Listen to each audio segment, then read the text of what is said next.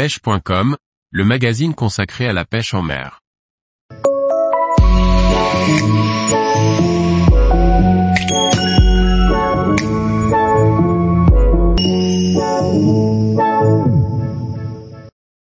La pêche du cendre en linéaire du bord, une technique efficace.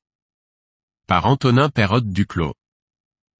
La pêche du cendre en linéaire est une technique très efficace depuis une embarcation. On peut également la pratiquer du bord en y incorporant quelques subtilités pour s'adapter à notre angle de pêche, du bord vers le large.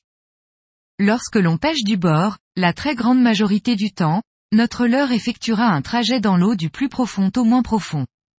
Hormis certaines exceptions comme lorsque l'on pêche depuis un ponton ou un pont, le schéma est presque toujours le même. Cette règle est d'autant plus vraie lorsque l'on pêche le cendre dans des plans d'eau où les poissons sont postés profonds ou loin du bord. Pêcher le cendre du bord consiste donc souvent à pêcher perpendiculairement à la berge pour atteindre les zones propices. Bien que cette approche puisse nous faire perdre en efficacité par rapport à une pêche sur une embarcation, cela nous permet de mieux analyser ce qui fonctionne ou non dans notre pêche.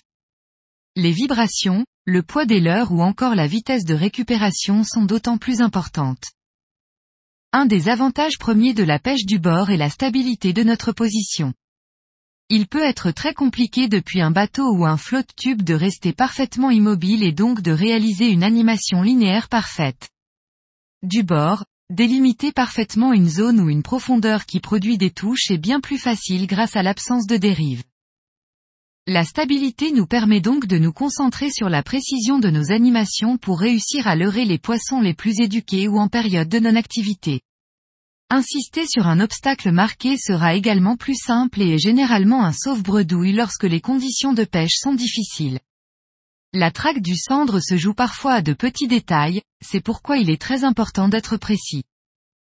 Lorsque l'on recherche le cendre du bord, pratiquer des techniques de type power fishing n'est pas une très bonne idée. D'autant plus si vous connaissez déjà la population de poissons de la zone que vous pêchez, prendre son temps pour peigner un spot est important. Varier les grammages de voleurs pour passer plus ou moins près du fond ou les vibrations pour décider un poisson méfiant. Idéalement, Restez au moins 30 minutes sur une zone qui vous a produit une touche, car les cendres se regroupent souvent sur des zones marquées. Restez bien concentré pour ressentir et déterminer la nature du fond de votre zone et donc adapter votre pêche à cette dernière.